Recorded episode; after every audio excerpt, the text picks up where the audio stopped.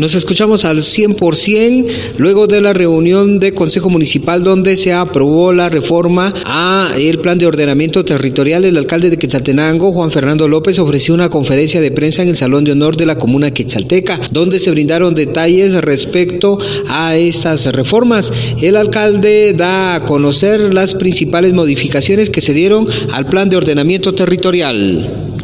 Las recomendaciones, las multas, hay varios Q, que son seis, donde tenía mucha restricción y por ende no se podían descentrar.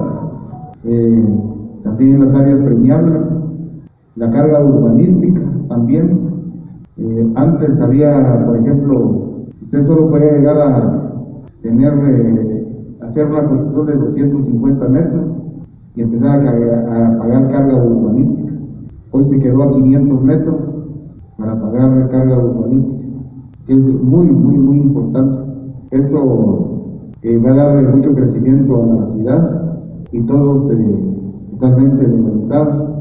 También eh, dentro de otros, venir y poder todos los abogados ya sin restricciones poder empezar a hacer su regularización ante la municipalidad de Quetzaltenango porque ellos tienen muchísimos clientes, muchos, muchas personas que esperaban este momento Dentro de la conferencia de prensa también se dieron a conocer una serie de modificaciones que se estarán dando para que las personas puedan conocer plenamente los procesos de la licencia de construcción. Además, también se estará dando una modificación respecto a las licencias de construcción que, se, que son específicamente para el área urbana y área rural. Regreso a cabina como nos escuchamos.